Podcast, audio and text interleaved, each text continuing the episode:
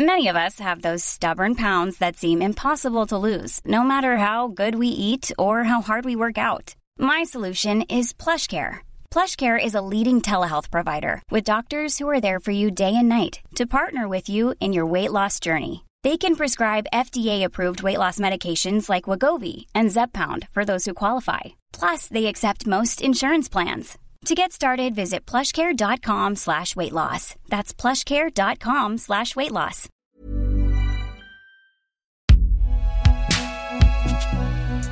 Ah, la fameuse binge audio. C'est donc vous dont tout le monde parle. Je m'en branle de la cellulite. Euh, je, je trouve mon cul dégueu, mais je m'en fous la plupart du temps. Euh, je, je m'en fous de. j'a- J'aime me voir vieillir, j'aime les rides, je suis, j'ai hâte d'avoir des cheveux blancs. Enfin, il y a tout un tas de trucs euh, qui me sont genre soit égales, soit cool. Mais le ventre, ça reste vraiment un truc que je. Avec tout le boulot que j'ai fait euh, sur tous les fronts et avec tous les trucs avec lesquels je suis hyper en paix, et ben ça, je sens que ça partira jamais. C'est une espèce de vis qui m'a été implantée dans un coin du cerveau, qui me fait mal tout le temps et j'arrive pas à l'atteindre. Et ça me, ça me désespère.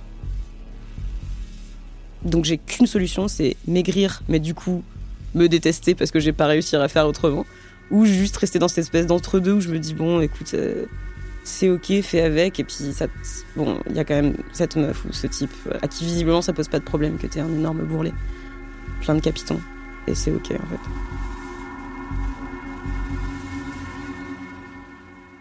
Donc, qu'il y a des gens qui chérissent ton corps tel qu'il est, ça t'a aidé. Oui.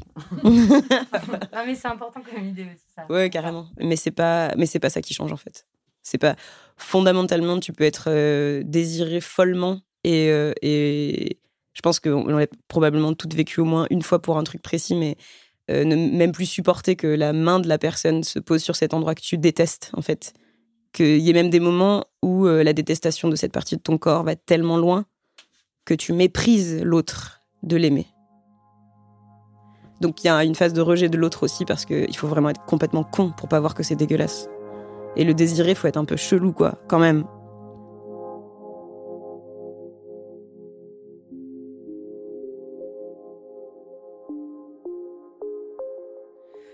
Pour Lorraine, c'est le ventre. Pour d'autres, ce sont les cuisses, la forme des coudes, l'épaisseur des chevilles ou des joues. La liste des complexes, des reproches, des tourments que l'on s'inflige est infinie. Moi, j'ai déjà pensé que si j'avais les yeux verts, les yeux bleus, les yeux en amande, les sourcils moins écartés, mieux dessinés, plus rapprochés, les jambes plus longues, plus fines, les cuisses moins grosses, le ventre plat, les cheveux bouclés, frisés, blonds, bruns, roux, noirs. La liste des complexes est infinie. Si j'étais plus grande, plus bonne, si je perdais 20, 12, 30, 15, 2 kilos, je serais enfin heureuse. C'est sûr.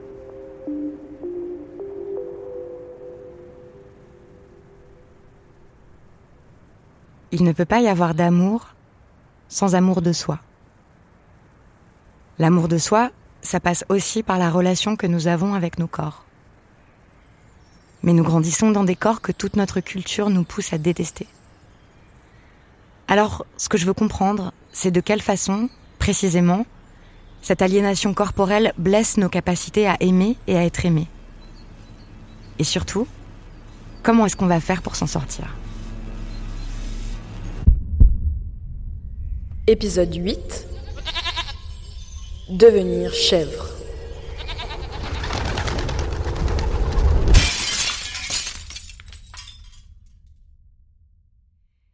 Il y a une philosophe féministe dont j'admire la pensée, qui réfléchit et écrit depuis plusieurs années sur ce que ça signifie de vivre dans un corps sexué comme féminin. C'est la professeure de sciences politiques Camille Froidevaux-Métry. Ses textes et ses réflexions ont transformé mon regard sur le corps des femmes et donc sur le mien. Par exemple, dans son livre qui s'appelle Saint en quête d'une libération, elle a interrogé des dizaines de femmes sur la relation qu'elles avaient avec leur sein, des entretiens dont elle a tiré des analyses passionnantes. Pour commencer, je lui ai demandé d'expliquer pourquoi, si on veut sérieusement réfléchir à l'amour, on ne pouvait pas ignorer la question du corps. C'est très important de toujours se rappeler qu'on n'est pas un sujet de façon désincarnée. C'est-à-dire que la subjectivité, elle se tient de façon absolument indissoluble avec la corporéité. C'est-à-dire que notre rapport au monde, aux autres et même à nous est médié. Alors, c'est même plus que médié, c'est-à-dire que nous n'avons accès au sens des choses et du monde, nous n'avons accès à nos émotions et même à nos idées que euh, par le biais de notre corps dans notre tradition occidentale très cartésienne, très dualiste, on a cette, cette idée euh, fantasmatique qu'il y aurait d'un côté l'esprit et de l'autre le corps, euh, d'un côté le transcendant, de l'autre l'immanent, euh, euh, voilà, d'un côté la raison, de, l'autre les émotions. C'est une proposition aberrante parce qu'elle correspond pas du tout à l'expérience vécue que nous faisons voilà, au quotidien hein, de, de nos émotions, de nos idées, etc., qui sont toujours nécessairement incarnées.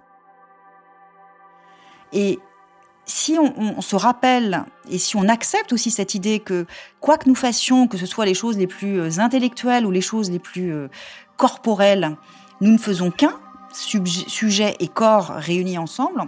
Si on se rappelle ça, ben on s'autorise un accès à soi beaucoup plus immédiat, beaucoup plus direct et beaucoup plus simple surtout.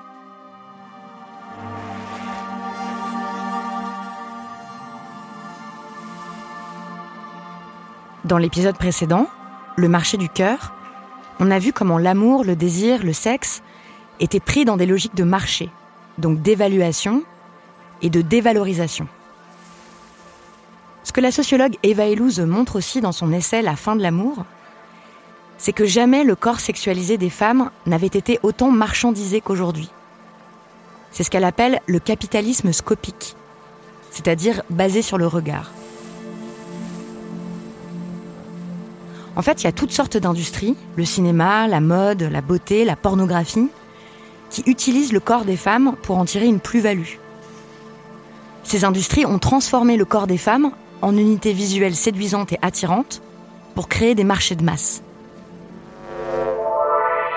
Il a l'argent, il a le pouvoir, il a une Audi, il aura la femme. Voici Victoria la reine des mimos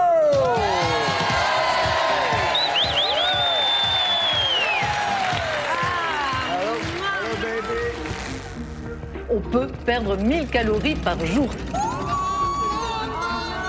Qu'est-ce que c'est Un stylo géant pour signer un gros contrat. Ouh là là, avec les bras poilus comme ça, c'est pas possible, Catherine.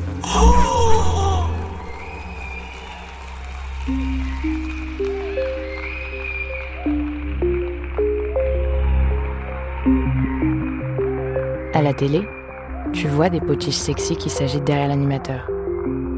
Tu vois des nanas qui cuisinent ou présentent des produits bidons au téléachat.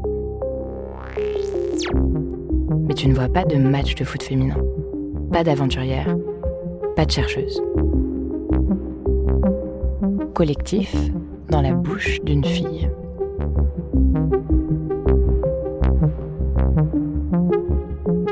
Moi, petite fille puis adolescente, comme nous toutes, j'ai été exposée à des milliers, des millions d'images de corps féminins, toute la journée, un peu partout.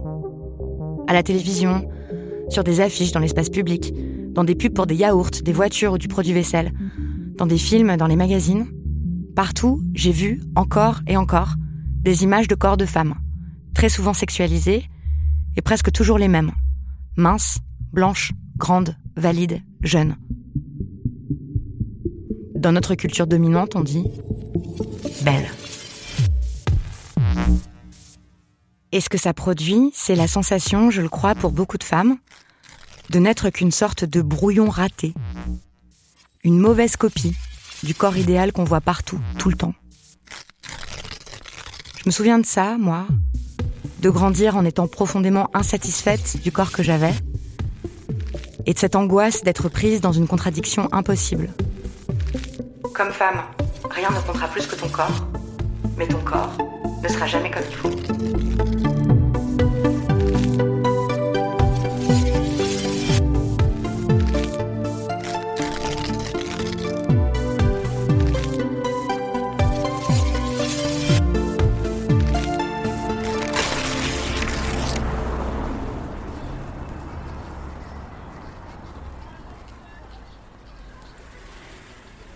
Quand tu tombes nez à nez avec une publicité pour un ensemble de lingerie que tu possèdes, mais porté sur une plastique parfaite, tu ressens un vague sentiment d'imposture. comme si tu gâchais le travail des couturiers. Parce que jamais, ou presque jamais, les industries scopiques ne montrent l'infinie diversité des corps de femmes. Par exemple parce qu'on ne voit jamais représenter les femmes qui ne sont pas valides, qui sont en fauteuil, ou qui sont grosses, ou vieilles, ou tout simplement non blanches. Cela crée des rapports absurdes à nos propres apparences. Comme me l'a raconté Myrlène, qui est noire, avec les cheveux crépus. Il faut savoir que pendant très longtemps, quand même, dans ma tête, dans un coin de mon esprit, le standard de beauté, quand je me voyais belle, mais vraiment, quand je me voyais belle, je me voyais blonde. Et ce n'était pas moi. mais je voyais une femme blonde, aux cheveux longs, et lisses, et aux yeux bleus. Et dans ma tête, c'était ça. Si je devais être jolie, je devais ressembler à ça. Se sentir libre ne tient souvent qu'à un fil. Le premier rasoir conçu pour vous donner la sensation d'être une déesse. La jambe française, parfaitement épilée. Tu ne comprends pas comment il faut souffrir pour être belle est devenue une expression courante. Les trois quarts de tes copines sont au régime en permanence, quel que soit leur poids ou leur morphologie. Plus belle, plus vite. Une femme qui se fait plaisir est toujours belle. Tu hallucines sur la différence de budget soins et hygiène entre ton copain et toi. Et mon visage s'est transformé. Tu t'énerves en pensant à la parfaite cible marketing que tu as été pendant des années.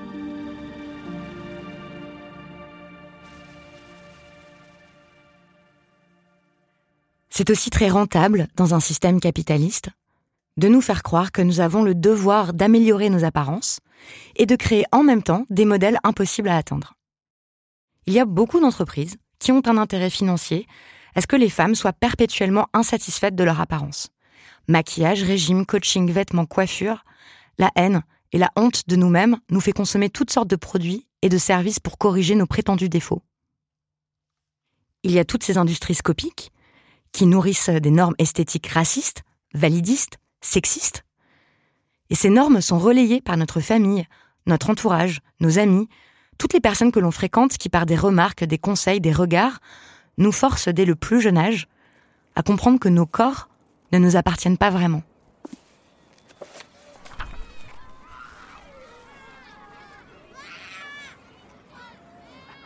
Tu as 6 ans. Ton frère de 16 ans t'appelle Petit Boudin depuis des semaines. Tu n'en peux plus. Ça fait rire ton père. Alors que tu ne lui as rien demandé, un ami commente. Le haut de ton corps est très bien. C'est con que t'aies pas de fesses. Très tôt, tu as compris qu'être une vraie femme voulait dire savoir contrôler son corps. C'est ta mère qui t'a appris à vomir pour ne pas grossir.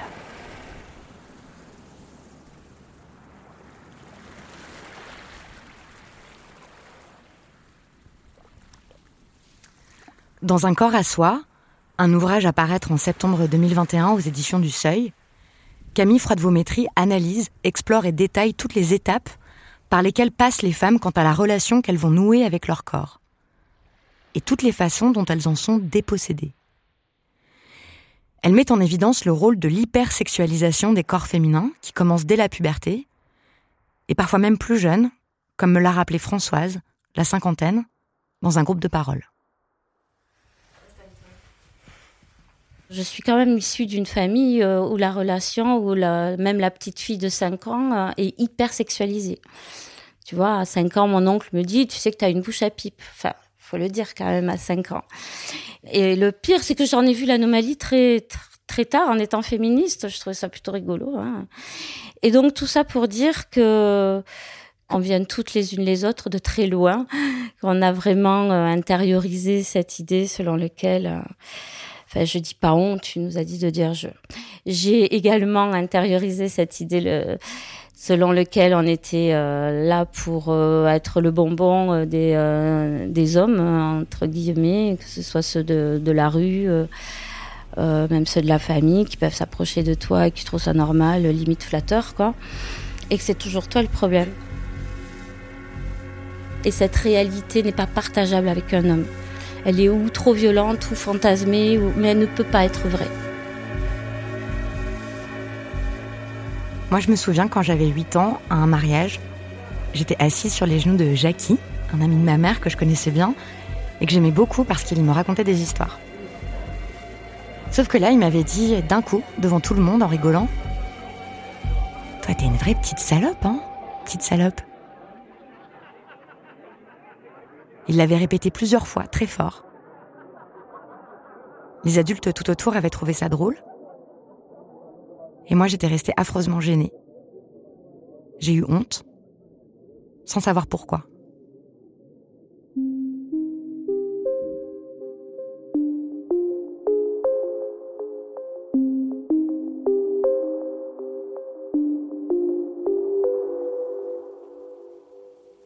Il y a un phénomène d'hypersexualisation des petites filles euh, qui est, bon, assez minoritaire, ou en tout cas qui, de mon point de vue, n'a pas la même puissance dévastatrice que la sexualisation tout court qui se produit au moment de la puberté quand les, signes extérieurs de sexuation apparaissent pour les filles, euh, il se trouve qu'elles ne peuvent pas les dissimuler, contrairement aux garçons.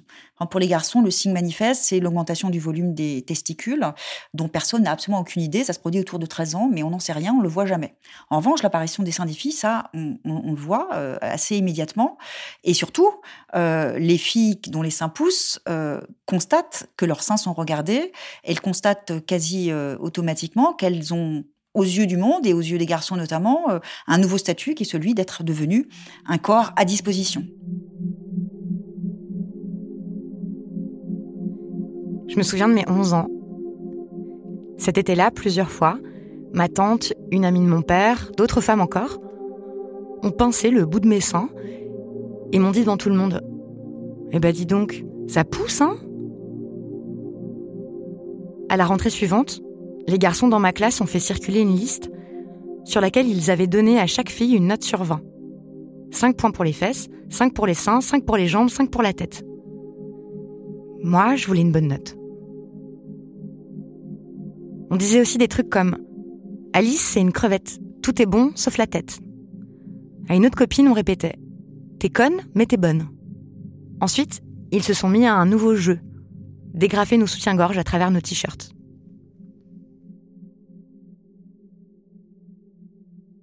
Dès lors donc qu'elles ont un corps pubère et donc dont on considère qu'il est donc euh, devenu sexuel, elles doivent accepter, euh, c'est comme une sorte de fatalité, que ce corps sexuel soit devienne un objet de convoitise ou de moquerie ou de critique, mais quoi qu'il en soit, elles en sont dépossédées. Avec mes copines, on a passé des heures à commenter nos corps, morceau par morceau. Nos complexes étaient infinis, nos critiques si précises. On aurait aimé tout changer, tout échanger. La taille de nos orteils, l'écart entre nos sourcils, la couleur de nos mamelons, la forme de nos culs. Ce qui se passe de dramatique, c'est que cette objectivation corporelle, elle se traduit immédiatement pour les filles par une logique euh, d'évaluation permanente d'auto-évaluation, de comparaison et ultimement de concurrence entre filles, hein, puisqu'elles sont devenues des objets et donc elles entrent dans le jeu de l'objet qui sera le plus conforme, euh, le plus euh, appétissant, euh, le plus voilà adéquat en fonction des injonctions esthétiques qui, varient assez régulièrement. Mais quoi qu'il en soit, ce que, cette objectivation produit et qui est vraiment dramatique, une fois encore, c'est que les filles n'ont pas la possibilité d'entrer sereinement dans leur corps sexué et qu'elles y entrent systématiquement par le biais de cette évaluation perpétuelle et de cette euh, compétition perpétuelle entre filles.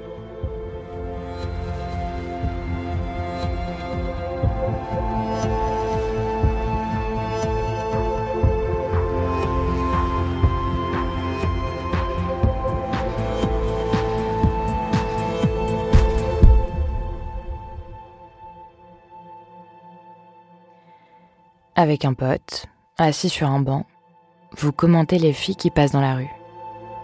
Tête, sein, cul. Tu as un avis sur tout. Tu es plus à l'aise avec les gens quand tu as le maillot épilé.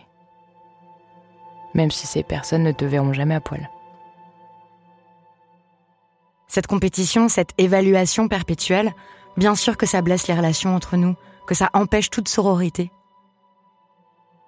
Je crois que pendant longtemps, quand j'étais en présence d'autres femmes, avec mes yeux, je les découpais en petits morceaux. Je comparais, j'évaluais, je jugeais. Mes yeux étaient des scalpels, et je savais qu'elles faisaient pareil. Jusqu'à récemment, dans ma famille, quand on se retrouvait avec ma mère, mes tantes, mes sœurs, la première chose qu'on commentait, c'était nos apparences. Nos cheveux, nos mines, nos bijoux, nos fringues. Mais surtout, est-ce qu'on avait grossi ou maigri Tu ne peux prendre du plaisir dans le sexe que si tu as un peu bu. Sinon, tu ne penses qu'au jugement du mec sur ton corps. Tu préfères baiser dans le noir. Tu n'aimes pas qu'on te voit nu. Ça veut dire qu'on vit pas dans nos corps, on vit dans nos corps et en même temps il y a quelqu'un d'autre à l'intérieur de nos corps qui le juge en permanence? Est-ce que ça nous empêche de ressentir nos corps?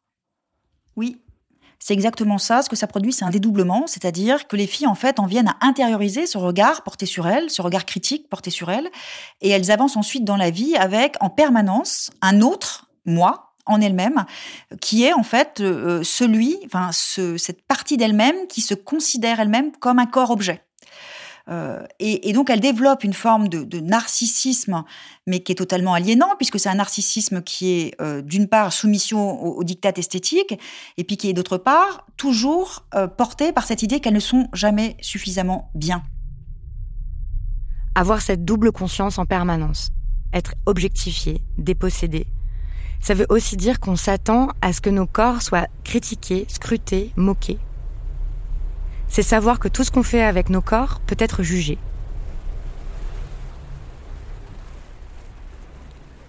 C'est ce que vous allez entendre dans cette histoire qui est arrivée à Louise, la trentaine, alors qu'elle était tranquillement posée à la plage. J'étais euh, sur une toute petite île euh, au large de la Bretagne et j'attendais euh, mon copain qui était parti commander au bar, quoi. Et là, je vois des personnes qui qui me regardent en se marrant. Bon, euh, je me fais pas euh, particulièrement de réflexion, quoi. Et puis là, je vois carrément qu'ils appellent leurs potes, euh, mais avec des grands gestes, quoi. C'était très visible. Et, et, donc, ils appellent leurs potes, genre, viens voir, viens voir. Et là, ils me pointent du doigt, quoi. Donc, j'étais là, bon, bah là, il n'y a pas de doute possible. C'est bien de. On se fout de ma gueule. et je me disais, mais qu'est-ce qu'ils ont? Et là, je commence à entendre le mot poil, quoi. Donc euh, voilà, j'avais des poils sur les jambes et c'était euh, du coup j'étais et donc là il se marre, il se marre et tout.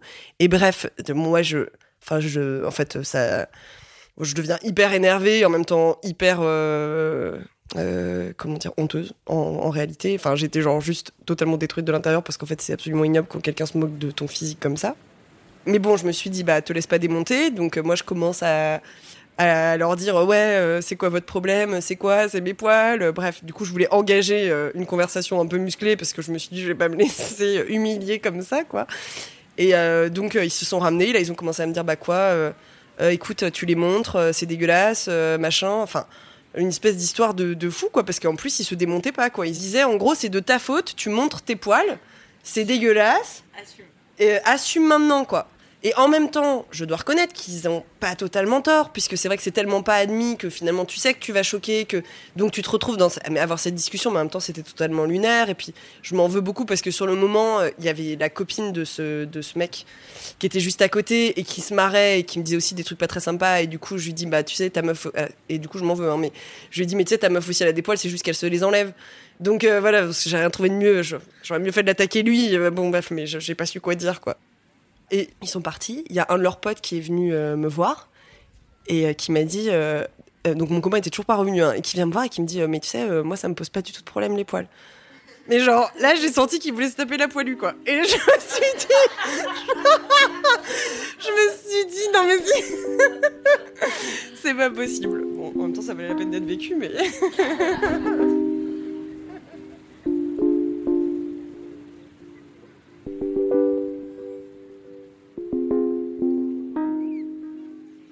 J'adore la chute de cette histoire pour ce qu'elle révèle de la grande confusion de beaucoup d'hommes hétérosexuels quant à leur désir. S'ils se construisent comme corps désirants, ayant le droit de commenter le corps des femmes, Eux aussi ont été habitués à ne voir qu'un seul type de corps, retouché, sans poils, sans gras. Et je pense que ça les abîme aussi. Que ça crée des attentes complètement irréalistes euh, dans les relations hétéros. Que ça entretient le dégoût des corps féminins. Et puis que ça encourage leur agressivité, leur déception, leur mépris. Ou que ça les rend ignorants de leurs propres désirs. Je vois mes pieds dans la glace? Tu les trouves jolis Et mes chevilles, tu les aimes Et mon visage? Ma bouche, mes yeux, mon nez, mes oreilles Oui, tout, oui, tout. Au cinéma, il y a les acteurs. Oui. Jeunes ou vieux, beaux ou laids, gros ou maigres, chauve ou chevelu. Et puis, il y a les actrices. Jeunes et belles et grandes et minces et lisses.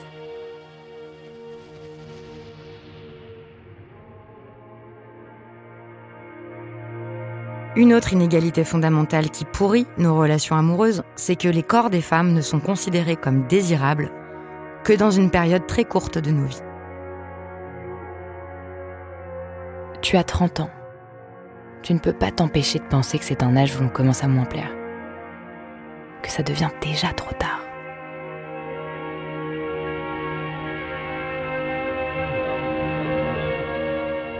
Et ça, c'est l'angoisse. Le deuxième grand moment d'objectivation corporelle pour les femmes après la puberté, c'est le moment de la ménopause, qui est une sorte de mouvement euh, de rétropédalage dans, dans lequel le corps cesse d'être sexué, cesse aussi d'être sexualisé. Je repense souvent à cette phrase dégueulasse. Les hommes vieillissent comme du vin, les femmes comme du lait à vivre, c'est assez euh, flagrant hein, d'observer comment assez rapidement, en l'espace de quelques mois, on s'aperçoit que le regard des hommes sur vous glisse plus rapidement. On s'aperçoit que, euh, eh bien, on n'est plus les, la même dans les yeux des autres, tous les autres d'ailleurs, hein, parce que c'est un phénomène d'invisibilisation qui est social, qui est pas seulement patriarcal. Enfin, tout ça se tient évidemment de façon très étroite. Et à éprouver au quotidien, c'est assez, euh, c'est à la fois fascinant parce qu'il y a des aspects vraiment libérateurs on peut tout d'un coup se dire mais c'est merveilleux, je cesse d'être considéré comme un corps objet, je peux enfin euh, vivre et éprouver mon corps comme je le souhaite, sans être obsédé euh, par euh, la, moindre de ces, de ces parties. Et en même temps, évidemment, d'un point de vue narcissique, puisqu'on est toujours et encore entretenu dans cette idée que une femme qui a de la valeur, c'est une femme dont l'apparence souscrit aux normes dominantes. Eh bien, d'un point de vue narcissique, ça peut être aussi déstabilisant, voire franchement douloureux, notamment quand on n'a pas réussi à faire ce travail de déconstruction et de distanciation par rapport euh, aux normes patriarcales qu'on subit.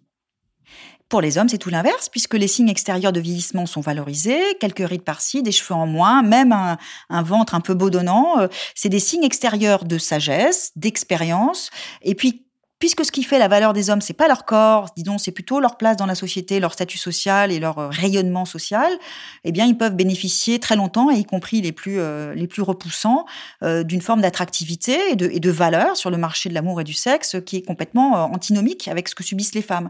Donc, c'est une des dernières grandes inégalités. Enfin, il y en a il y en a beaucoup, mais celle-ci, elle, elle est immense parce qu'elle est elle est peu pensée. Cette cette inégalité dans l'évaluation des corps féminins et masculins qui prennent de l'âge.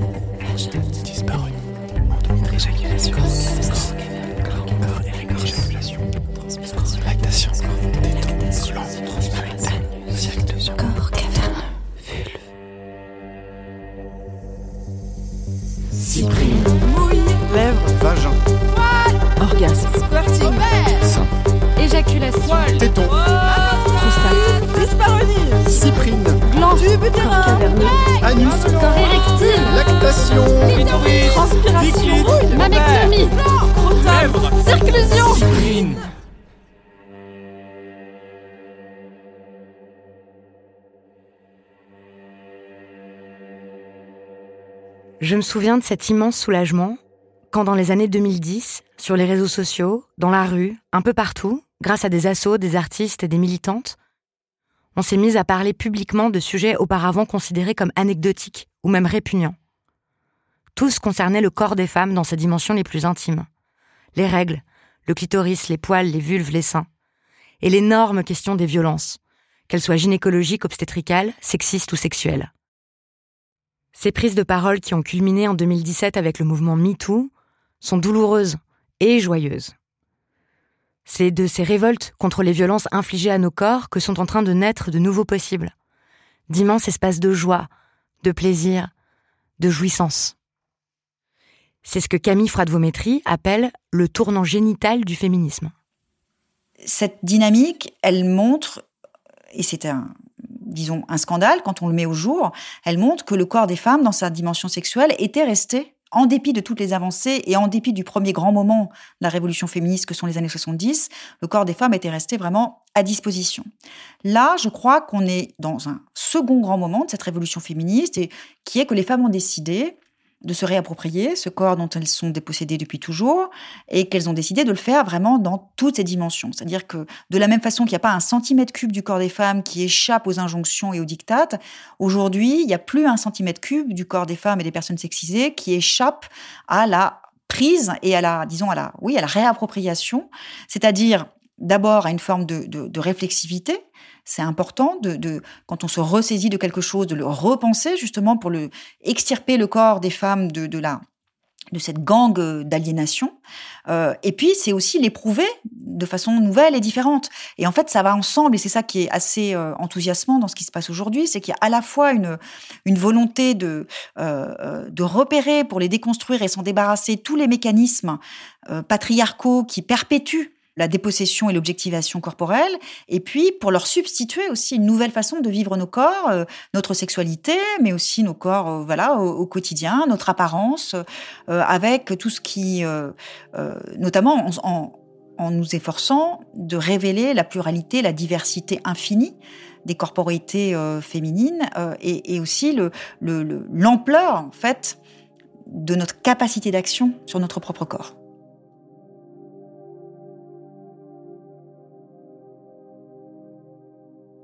Moi, je dois dire que j'ai très longtemps vécu comme si je n'avais pas de corps. Ou plus exactement, dissocié. Toutes les activités physiques que je faisais, c'était toujours d'abord pour transformer mon apparence. La course pour maigrir, la nage pour dessiner mes bras, la danse pour avoir un bon maintien. À l'âge de 24 ans, après avoir passé des années à Paris, à étudier dans le très chic 6e arrondissement, entouré de boutiques de pompe à 800 balles où tout le monde semblait beau, mince, bien habillé, puis à travailler à la télé, ce qui n'avait rien arrangé à la haine que j'avais de moi-même, j'ai décidé que j'en avais assez d'être autant coupée de mon corps, que je voulais apprendre à l'éprouver, que j'avais besoin de faire quelque chose de mes mains. Donc j'ai décidé d'être bénévole pendant quelques mois dans une grande ferme collective. Quand je suis arrivée, c'était l'automne en Andalousie, le moment de récolter les olives. J'ai passé plusieurs semaines à transpirer, à taper sur les branches des oliviers avec un long bâton pour en faire tomber les fruits. En comprenant petit à petit comment bouger mes bras, mon dos pour être plus efficace. Je m'endormais tous les muscles douloureux, pleine d'une joie inédite pour moi. Celle de me rendre compte, physiquement, peut-être pour la première fois de ma vie, que mon corps n'était pas qu'un objet destiné au regard des autres. Que mon corps était vivant, qu'il était capable de faire des choses.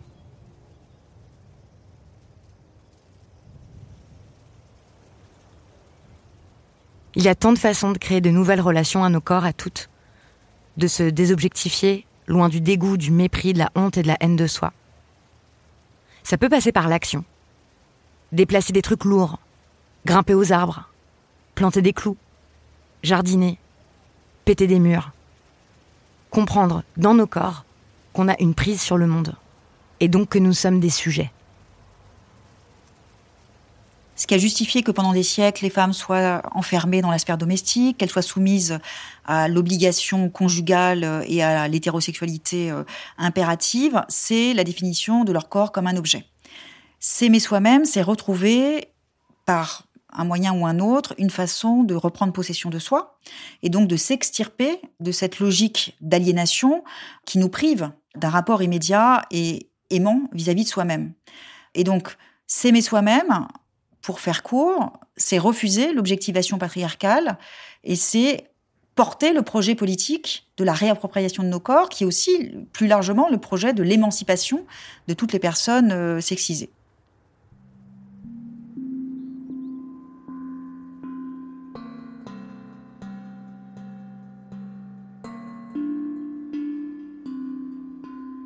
S'aimer soi-même, ça veut dire devenir des corps de plaisir, de notre propre plaisir. Que nos sensations corporelles soient notre première boussole.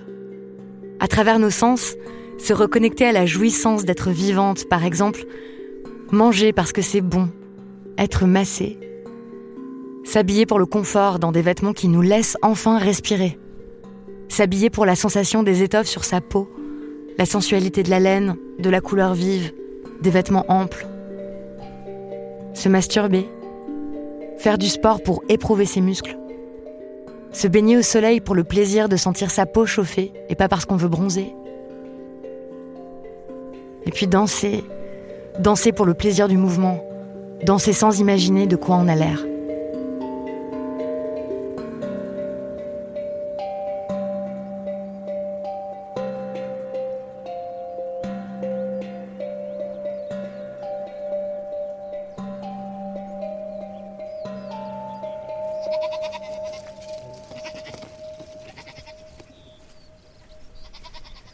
Après la récolte des olives, on m'a chargé de garder un troupeau de 120 chèvres.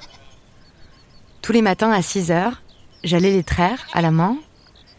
Et puis on sortait, je devais les suivre toute la journée, surveiller qu'elles ne s'échappent pas, déplacer des grosses pierres devant les trous que les sangliers avaient creusés dans le grillage pendant la nuit. Là, j'ai découvert que j'étais capable de marcher longtemps, 6, 8 heures par jour. Je me souviens de ces semaines passées là, à regarder les plantes, le ciel, à écouter les insectes et les oiseaux, à toucher la terre et à sentir que quelque chose changeait dans mon corps, donc dans mon rapport au monde, que je m'y sentais un peu plus reliée. Aimer son corps, ça peut être ça aussi, l'envisager autrement que par le prisme esthétique, s'intéresser à l'anatomie, à la physiologie, se dire c'est fou, non? C'est complètement miraculeux cet ensemble de nerfs, d'os, de muscles, de peau, de cellules qui tiennent tout ensemble. C'est fou, non? Nos cœurs qui battent encore et encore comme ils l'ont fait des milliards de fois depuis l'époque où nous n'étions que des fœtus de 22 jours. Au milieu des montagnes, sans personne pour me regarder, suante, ébouriffée, poilue, pas maquillée, sans soutif, le pantalon plein de terre, j'ai observé les chèvres pendant des heures. Je les adorais parce qu'elles avaient chacune leur caractère. Il y avait des timides, des farceuses, des belliqueuses. Et j'adore les chèvres parce qu'elles sont malines et têtues, parce que même à l'état sauvage, elles vivent toutes ensemble, loin des boucs. En fait, euh, c'était peut-être ma première expérience en non-mixité. Je les regardais brouter tranquille ou se battre à coups de corne en repensant à ma vie d'avant. Et je me souviens de cette espèce de révélation. Mais elles en ont rien à foutre de leur apparence, elles. Ça n'a strictement aucune importance dans leur vie. Belladone, là, avec sa corne cassée, ses cicatrices, sa petite barbichette, elle en a vraiment rien à faire de quoi elle a l'air. Et Topaz, ouais, elles avaient toutes des noms de pierres précieuses, de fleuves ou de fleurs.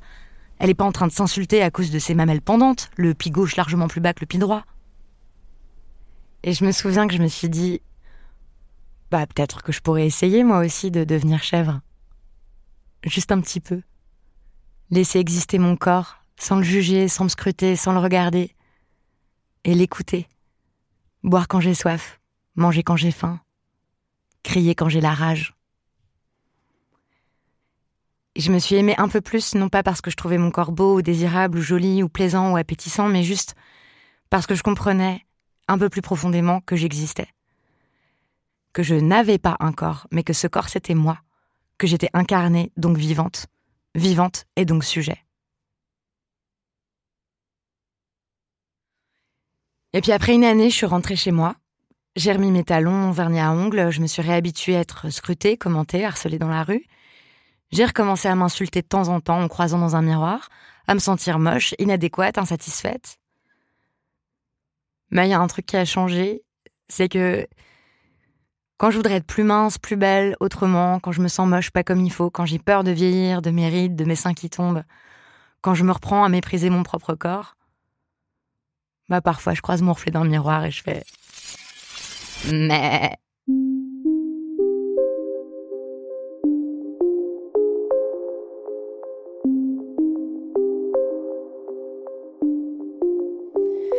Déformater son regard. Se rendre compte que rien n'est vraiment laid, difforme ou raté.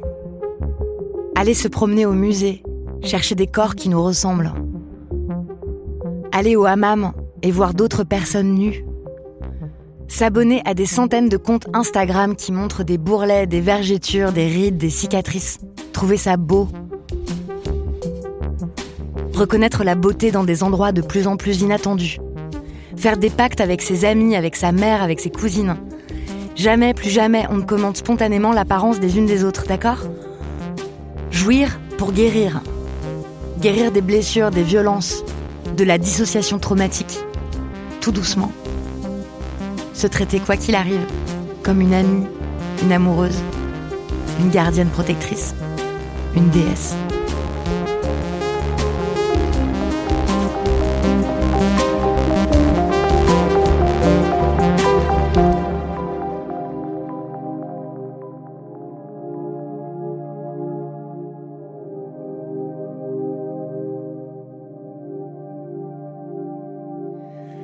C'est la pensée politique qui me guérit de mes névroses intimes.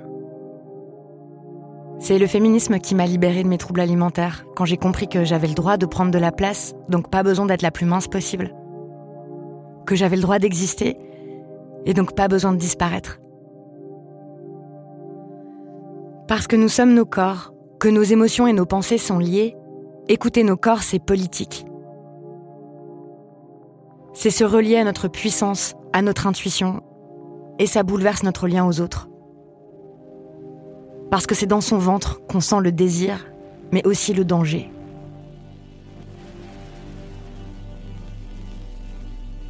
Se relier à nos corps, c'est lutter contre toutes les violences qui nous en ont coupés. C'est résister. Se défaire de l'objectification, de la haine de soi, ça transforme nos relations.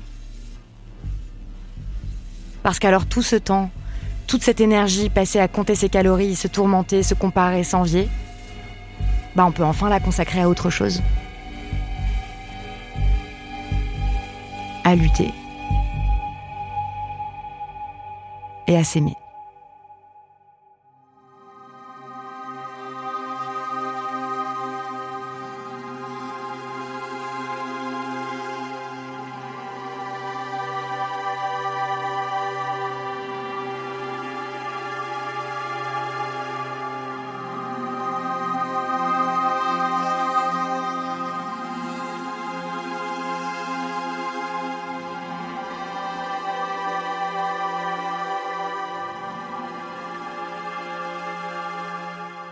Devenir chèvre, c'était le huitième épisode du Cœur sur la table.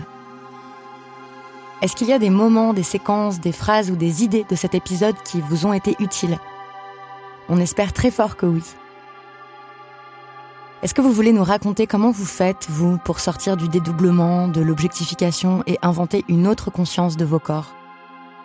Est-ce qu'il y a des choses qui ont bougé pour vous dans la façon dont vous sentez vos corps? Vous pouvez nous le raconter en nous écrivant à l'adresse lecoeur.binge.audio. On repartagera certains de vos textes sur les réseaux sociaux.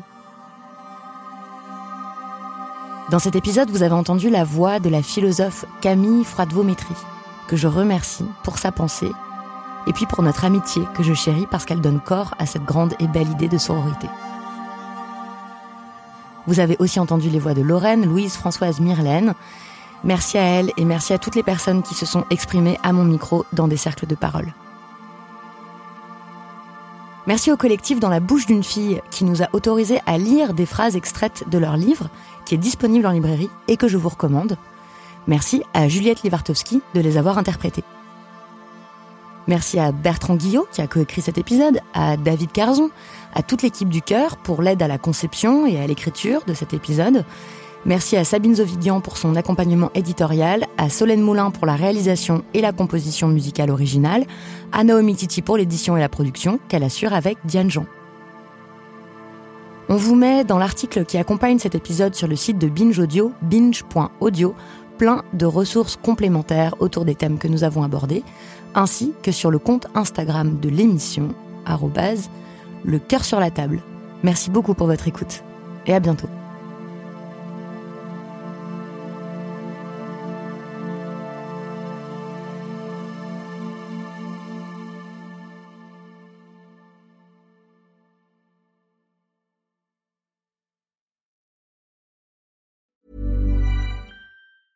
The secret to summer ready skin is here. Osea's number one best selling Andaria algae body oil, clinically proven to instantly improve skin elasticity and transform dry skin to silky, soft, and unbelievably glowing. Its signature scent of freshly squeezed grapefruit, cypress, and mango mandarin transports you to sun kissed summer days. Get healthy, glowing skin for summer with clean vegan skincare from Osea. Get 10% off your first order site wide with code GLOW at OseaMalibu.com.